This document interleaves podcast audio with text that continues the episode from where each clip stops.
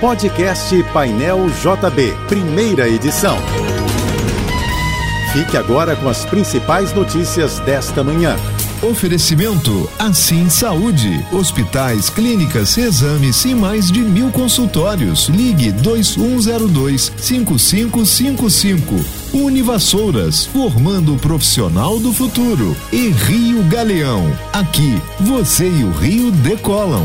A temporada 2024 da Fórmula 1 vai começar no fim de semana com o Grande Prêmio do Bahrein. A prova será realizada excepcionalmente no sábado, por conta do início do mês sagrado para os muçulmanos na próxima semana. Isso também mudou a segunda corrida do ano, GP da Arábia Saudita, que vai acontecer no sábado seguinte, dia 9. O grid de largada do Grande Prêmio do Bahrein será definido amanhã à tarde. A prova de sábado está marcada para começar ao meio-dia no horário de Brasília. Os usuários do WhatsApp já podem procurar mensagens por datas específicas dentro do aplicativo.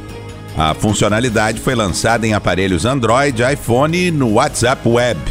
Além de mensagens em texto, a pesquisa por data pode localizar mídias, links e documentos. O Rio vai ter uma quinta-feira com sol aparecendo entre muitas nuvens e possibilidade de chuvas e trovoadas isoladas à tarde e à noite. Segundo o Instituto Nacional de Meteorologia, a temperatura deve chegar aos 31 graus na capital fluminense. O Banco Mundial vai destinar até 2030 45% de seus financiamentos a iniciativas climáticas.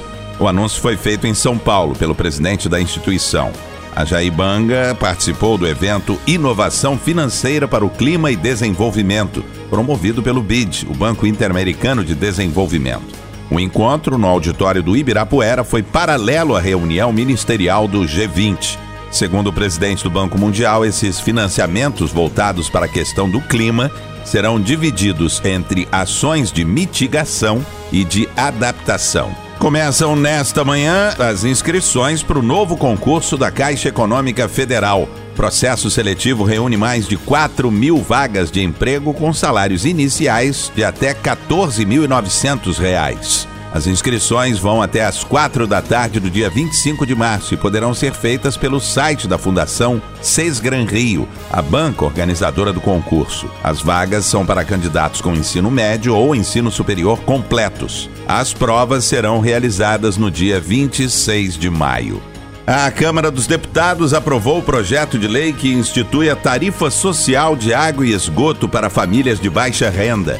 O texto prevê descontos para usuários que recebam até meio salário mínimo inscritos no cadastro único para programas sociais ou que tenham na família pessoas com deficiência e idosos com 65 anos ou mais incapazes de se sustentar. Desconto na tarifa será de no máximo 50% aplicado aos primeiros 15 metros cúbicos consumidos ou de 7,5% sobre o valor do Bolsa Família, que é de 600 reais. Projeto ainda será submetido ao Senado.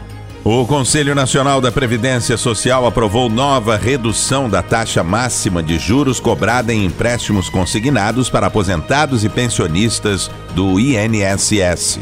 Essa é a sexta redução desde março do ano passado. No caso do empréstimo consignado convencional com desconto em folha de pagamento, o teto foi reduzido de 1,76% ao mês para 1,72%. Para operações nas modalidades de cartão de crédito e cartão consignado de benefícios, a taxa máxima de juros baixou de 2,61% para 2,55% ao mês.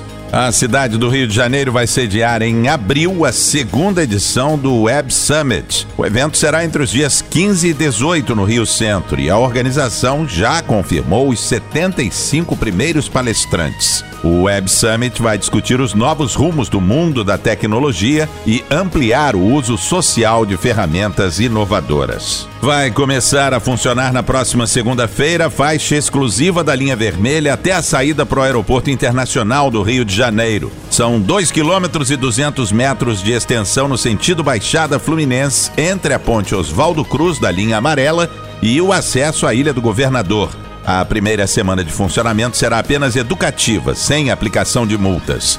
As sanções começarão a valer para os motoristas que desrespeitarem a faixa exclusiva a partir da segunda-feira, 11 de março. O trecho conta com câmeras e dupla verificação de placas. Os veículos que utilizarem a faixa deverão obrigatoriamente seguir para a Ilha do Governador. Você ouviu o podcast Painel JB, primeira edição.